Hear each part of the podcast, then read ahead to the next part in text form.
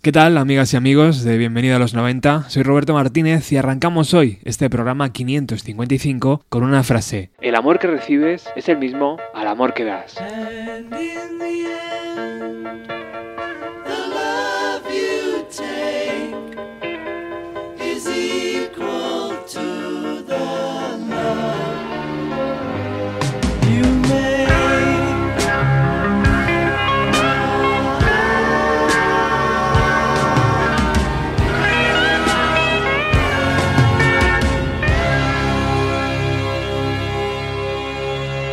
Porque lo que ocurrió ayer en las noches del Botánico fue una verdadera fiesta para tus oídos, seas o no amantes de los años 90 o te guste o no Rufus T. Farfly. Cuando una banda decide exponerse así, demuestra encontrarse en un momento muy dulce, muy seguros de ellos mismos, aunque los nervios, lógicamente, vayan por dentro. Canciones de otro tiempo y otra gente, decía Víctor al empezar el espectáculo. Obras de Radiohead, Smashing Pumpkins, Blur, Air, Los Beatles, Avalina o Vetusta Morla, entre otros, con invitados ilustres como Annie B. Sweet o Jero Romero, quien se llevó, por cierto, una cariñosa ovación por el público presente, público que se remojó tras una rápida tormenta veraniega. He de agradecer a la organización de Noches del Botánico, a la banda por confiar en nosotros, a mi querida Maite Moreno por hacerme la vida mucho más fácil y al staff del grupo, Ane García, que es una maravilla trabajar con gente así, y Fer, que me ayudó con todas las cosas técnicas. En fin, que algo así solo lo podemos mejorar hablando con el propio grupo. Tenemos al otro lado de la línea telefónica a Víctor. Hola amigo, ¿qué tal?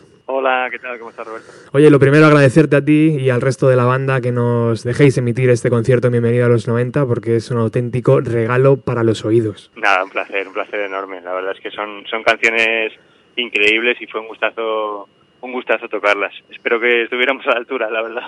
Fue una noche mágica. ¿Te guste o no te guste Rufus? Al final da igual, ¿no? La música es esa, ese idioma universal. Ya lo decían los Beatles, ¿no? El amor que recibes es igual al amor que das. Y anoche vimos eso. ¿Habéis querido dar ese, parte de ese amor que habéis recibido por la música, devolverlo? Sí, bueno, siempre lo hacemos en nuestros discos, ¿no? Siempre hay homenajes como, como súper evidentes en, en, todos nuestros discos, pero ayer, ayer quisimos hacerla como de una manera mucho más directa y más, y más clara, ¿no?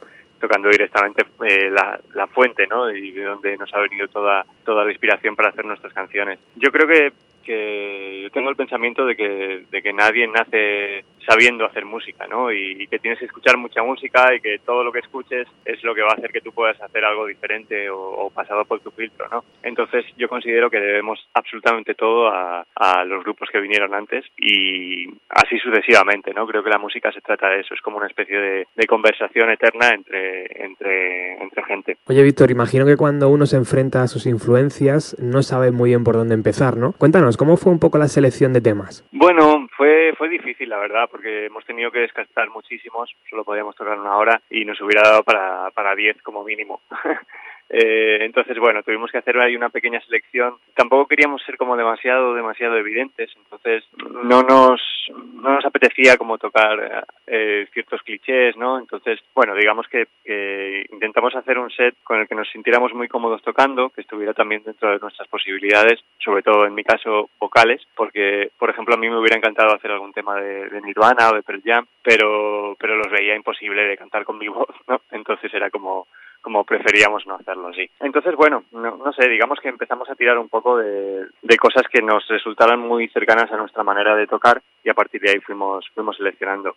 Luego también hablamos con, con Ani y con, y con Jero, les explicamos un poco el proyecto y, y, entre todos elegimos un poco las canciones que también iban a hacer ellos, ¿no? Así que bueno, fue, fue todo bastante fluido y bastante bonito. Luego me gustaría que me comentaras un poco la jugada con Ani y sobre todo con Jero porque me, me voló la cabeza. Tener a dos Sandy Drivers ahí en el escenario me pareció algo maravilloso. Pero me gustaría repasar rápidamente algunas de las canciones que sonaron contigo. Por ejemplo, Coffee and TV, cantada por Rahan Coxon. Eh, lo que tú has dicho un poco, ¿no? Salir un poco de la orquídea mm, de Blur, de las típicas canciones de Blur y elegir esta, ¿no? Que es, bueno, pues esa canción simpática de Graham Coxon que, que al final es un temazo y que todos tenemos en la cabeza. Sí, pues es lo que dices, ¿no? Es un temazo increíble. Eh, a mí me, siempre me encantó, sobre todo por la línea de guitarra de, de Graham. Me parece alucinante cuando te pones a sacarla, piensas qué le pasa a este tío en la cabeza, ¿no? Es como una cosa súper súper original, eh, súper rebuscada, parece sencilla pero y simpática como dices, pero de repente está llena como de pequeños detalles, tío, que ves la genialidad ahí, ¿no? Es una canción que, siempre nos ha flipado mucho y, nos encanta el videoclip. Yo creo que el videoclip es uno de los, de los mejores videoclips que se han hecho.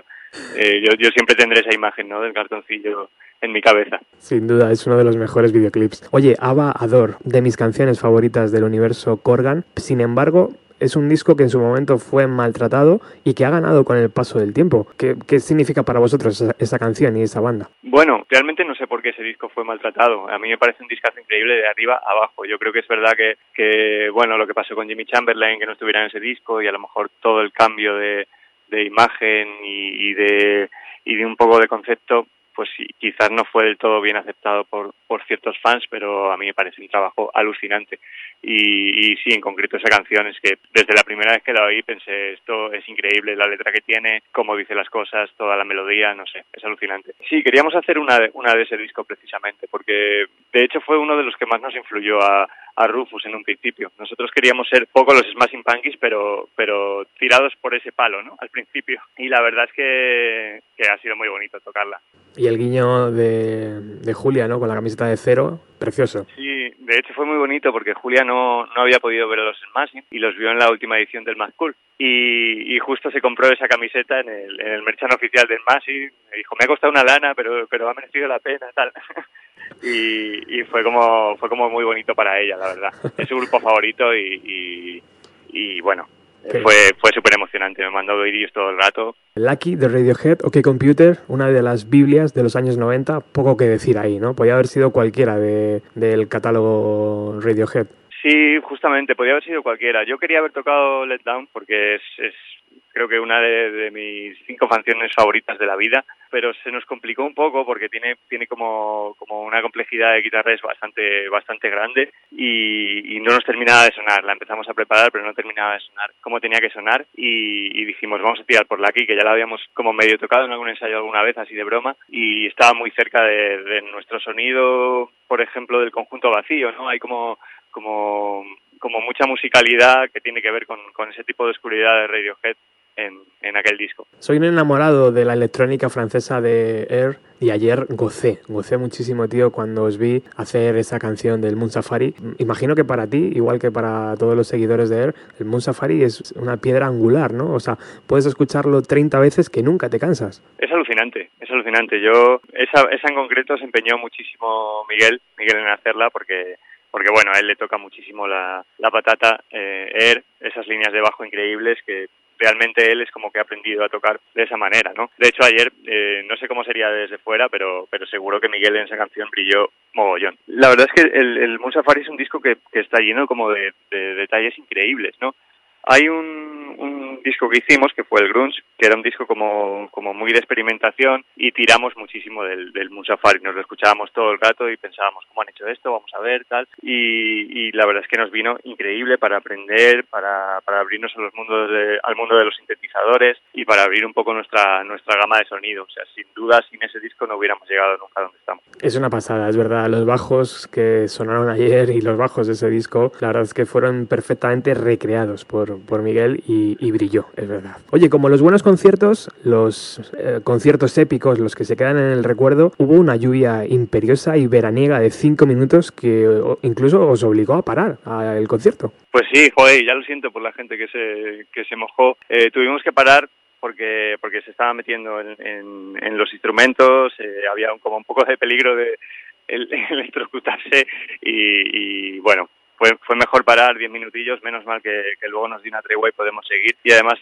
en el Botánico fueron muy majos y, y, y, nos dejaron como tocar todo el repertorio que habíamos preparado sin recortar nada. Así que bueno, fue fue bonito, pero también es, es como, es una pequeña putada, pero son esas cosas que luego se recuerdan y, las recuerdas con cariño, ¿no? Ya nos pasó una vez en el, en el Palencia Sonora que cayó una increíble, como diez veces la de ayer, pero seguimos tocando y la gente no se fue y fue una pasada de concierto. Acabamos empapados llorando y, y, con mucha felicidad. Momentos épicos, sí señor. Oye, me encantó ver a Ani sobre el escenario y, y, me voló la cabeza, como te he dicho antes, ver a Jero Romero atacando esa, ese clásico de Vetusta Morla. ¿Cómo se fraguó la idea de, de invitar a Jero? Bueno, eh, la verdad es que eh, yo siempre desde que Jero dejó un poco de actuar, siempre que he tenido la oportunidad y siempre que le he visto, le he apretado para que se vuelva a subir a un escenario, ¿no?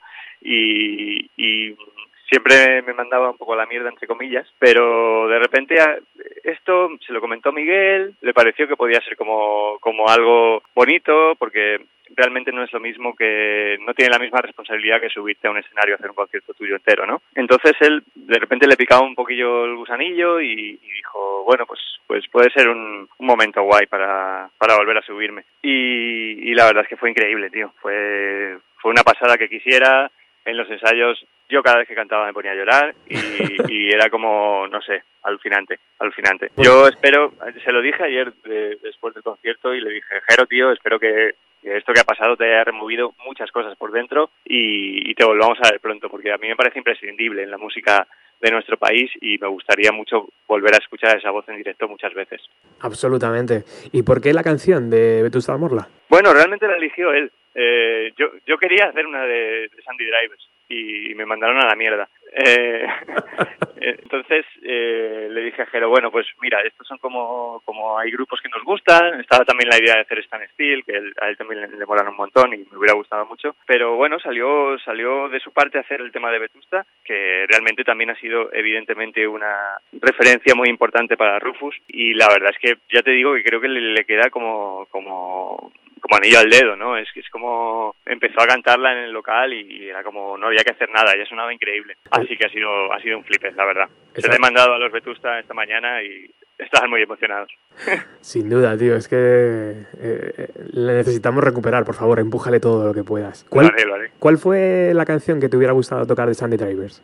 Realmente teníamos como unas cuantas en la cabeza eh, por, por hacer el rollo así como más directo, habíamos planteado hacer Do pero sí, hubiera molado, lo que pasa que, que, bueno, luego entendí perfectamente lo que decían Jero y Miguel, ¿no? Como que, que no querían como, como hacer la cosa demasiado evidente y tampoco querían que, de repente nadie pensara que podían volver los Andy Drivers ni cosas así, ¿no? Ellos es como que le tienen mucho cariño a la etapa de los Andy Drivers, pero realmente han pasado página, ¿no? Entonces, eh, a mí me parece muy bonito lo de hacer otra versión totalmente diferente. También planteamos hacer una de Jero, pero también a Jero no lo veía mucho, ¿no? Porque él, pues, yo qué sé, si tocas esas canciones, pues prefiere tocarlas con su gente. Entonces, bueno, no sé. Yo creo que fue una idea muy muy guay la de hacer lo de Vetusta. Fue muy guay, es verdad. Lo que pasa es que los, que los fans pesados de Sandy Driver somos así, tío. Siempre cuando vemos algún tipo de movimiento sospechamos, ¿sabes? Ponemos los ojos así como cerrados y... pero Bueno, claro, ¿qué me vas a contar? Yo en, cada, en cada vez que veo a Miguel le digo, ¿cómo va la, la reunión de vuelta?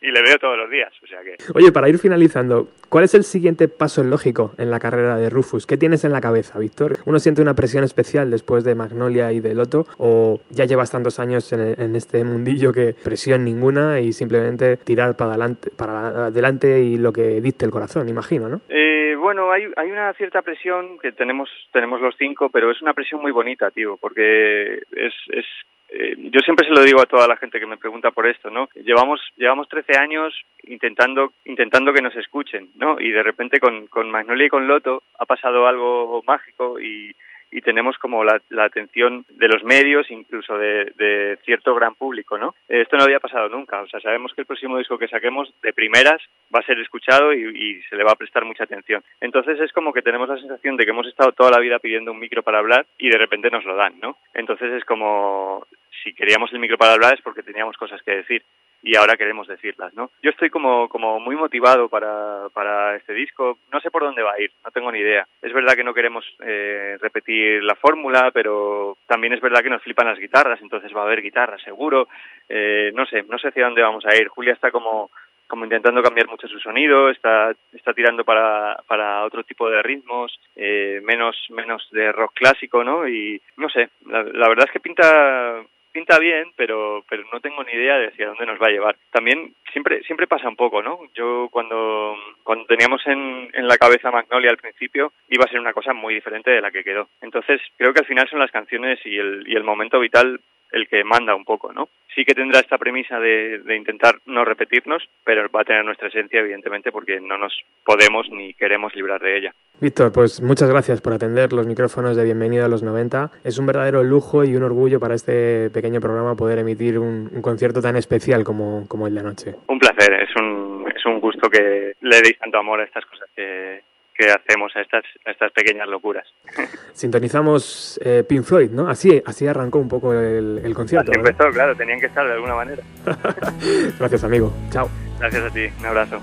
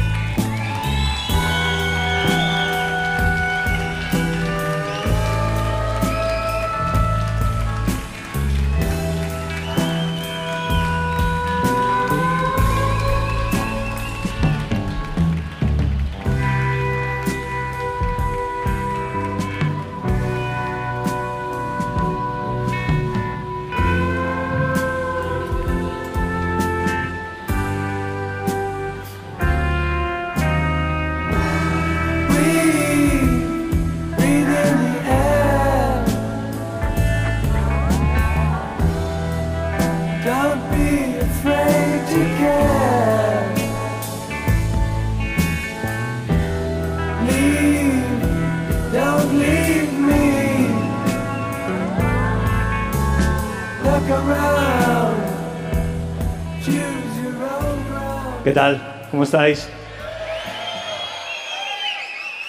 Eh, somos Rufus de Farfly. Eh, es un placer increíble tocar aquí en, este sitio tan, maravilloso. Eh, cuando nos llamaron para tocar, eh, pensábamos que queríamos hacer algo especial esta noche y decidimos hacer un concierto de, canciones de otros artistas que nos han inspirado mucho a lo largo de nuestra carrera y que nos han emocionado y que nos, nos han de alguna manera traído a, a donde estamos ¿no? en este momento.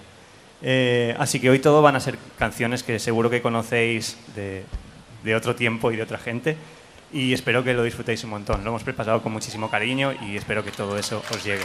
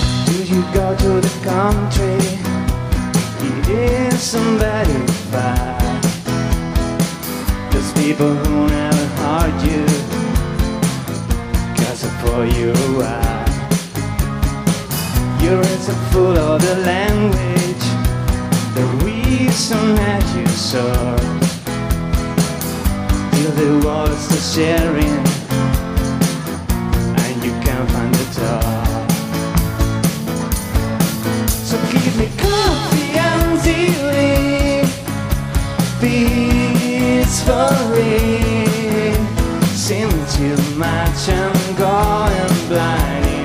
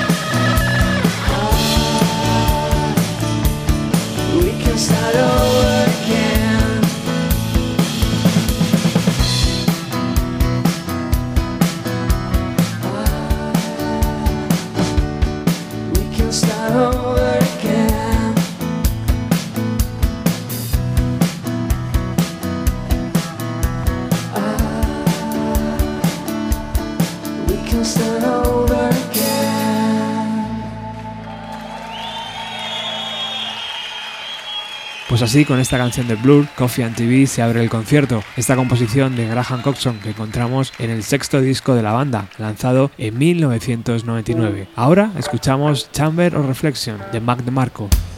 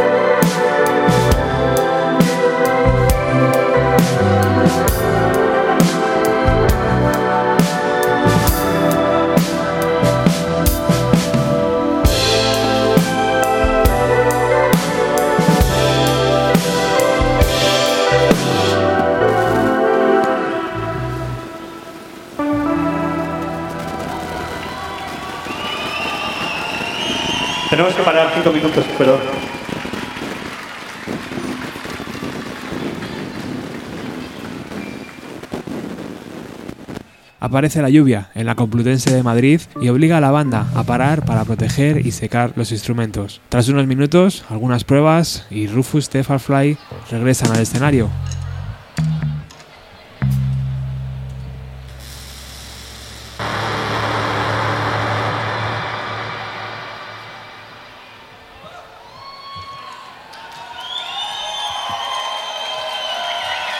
muchas gracias por vuestra paciencia. Fue un día que salís, ¿eh?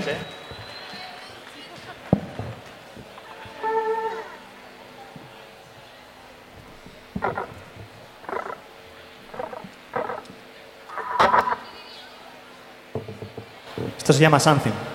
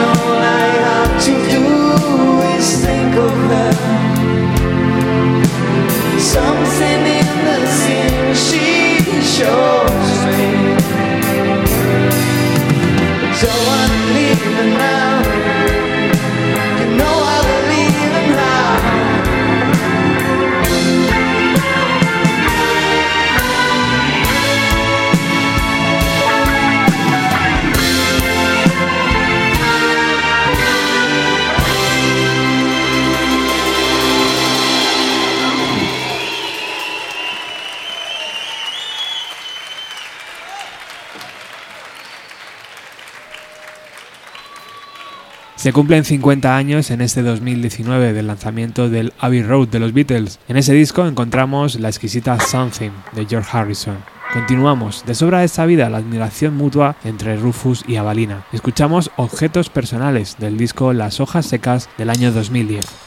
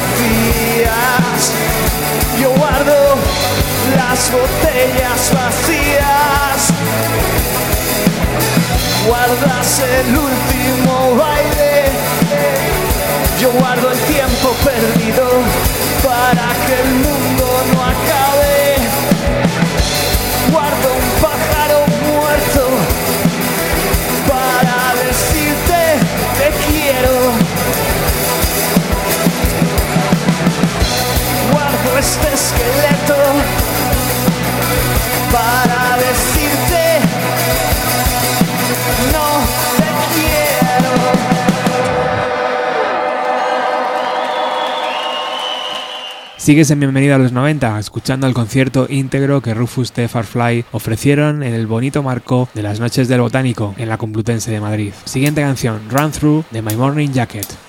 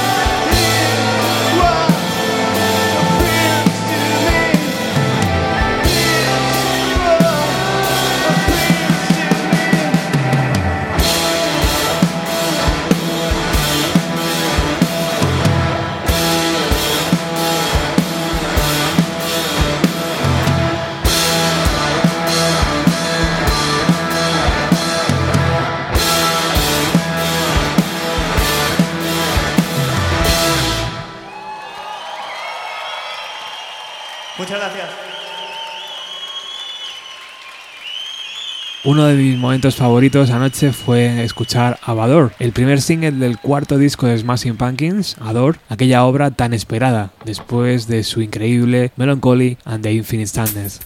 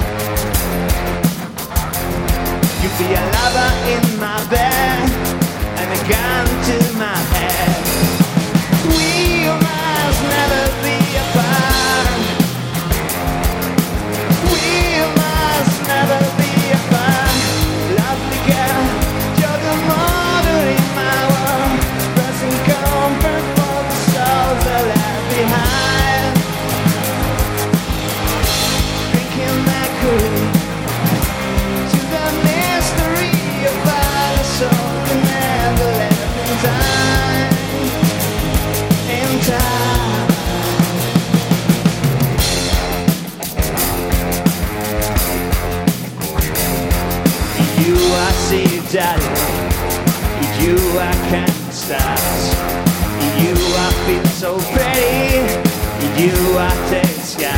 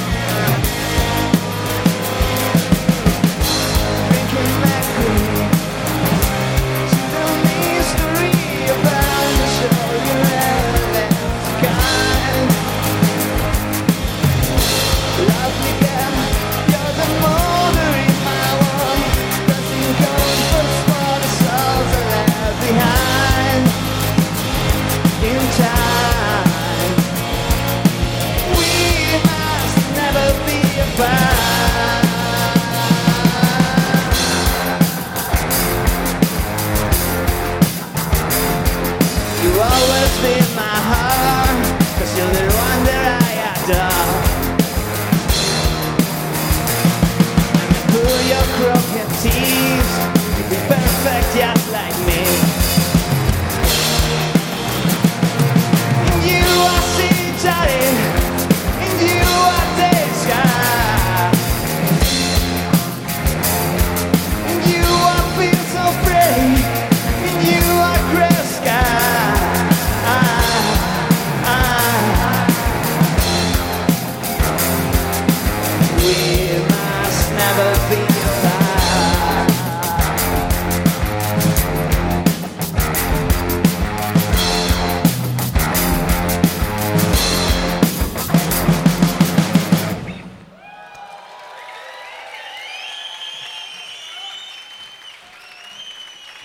y de disco icónico de los 90 a otro, OK Computer de Radiohead. Esta vez escuchamos Lucky. Gracias a Javi, que le hemos metido en un marrón increíble, que nos está echando una mano, que sin él esto sería imposible. Gracias, amigo.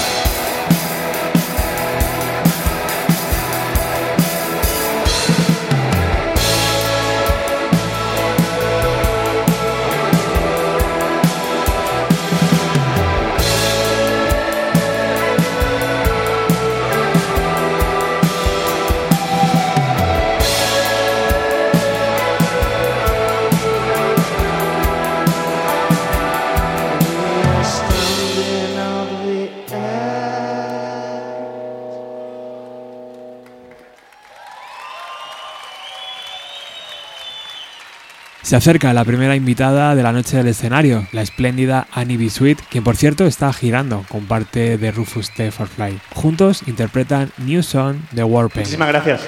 Eh, quiero llamar a una amiga al escenario a que cante la siguiente canción con nosotros. Ella es Annie Bisuit.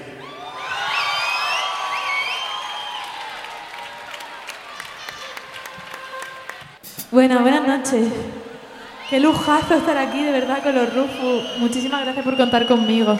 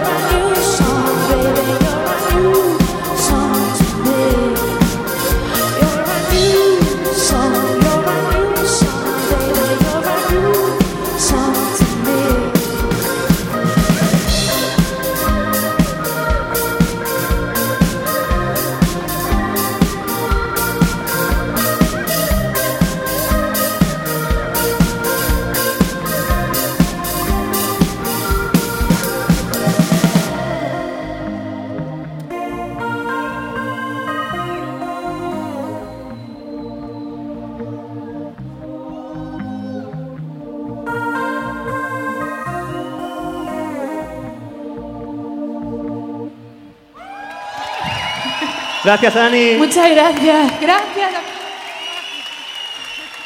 Muchas gracias, disfrutarlos. Disfrutarlos mucho.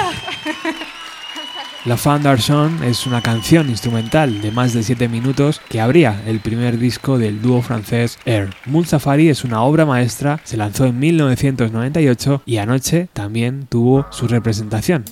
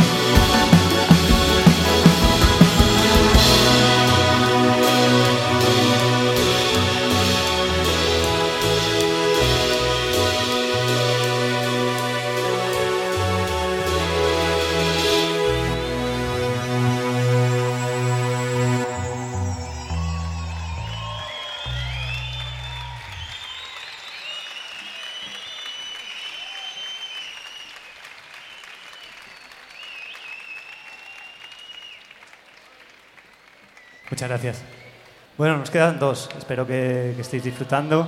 Eh, para nosotros está siendo un verdadero placer tocar estas canciones. Eh, muchas gracias por aguantar la lluvia y muchas gracias por vuestros aplausos y por vuestro cariño. Nos encaminamos al final del concierto, como bien dice Víctor, pero antes toca escuchar una de las canciones más famosas compuesta por Kevin Parker y Jay Watson, Elephant, de Tame Impala.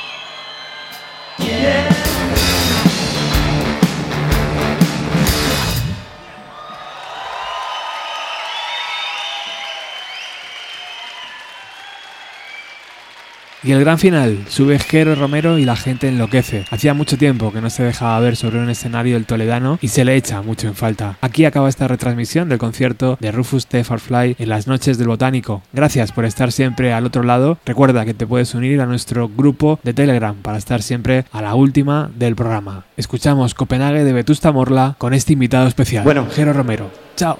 Esta es la última canción que vamos a tocar esta noche y hemos dejado para el final algo que es muy, muy especial para nosotros y espero que para vosotros también lo sea. Eh, quiero invitar al escenario a amigo, querido, Jero Romero.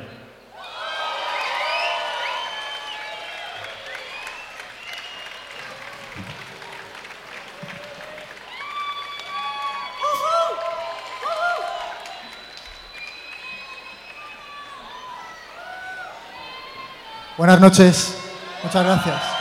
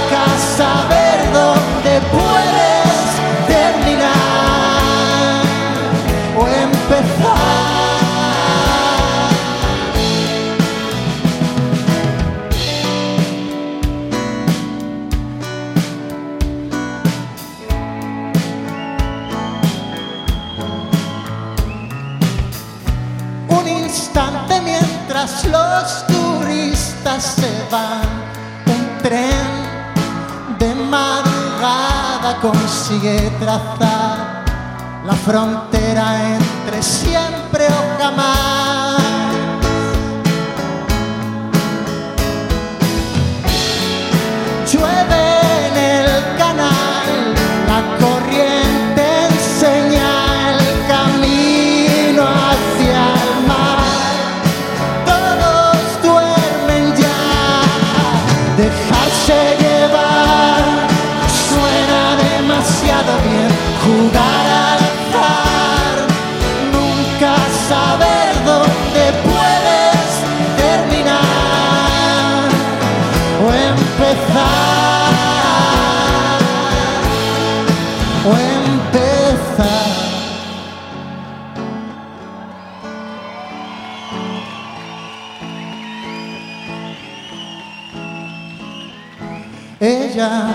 duerme tras el vendaval, no se quitó la ropa, sueña con despertar en otro tiempo y en otra ciudad, dejarse llevar, suena demasiado bien jugar.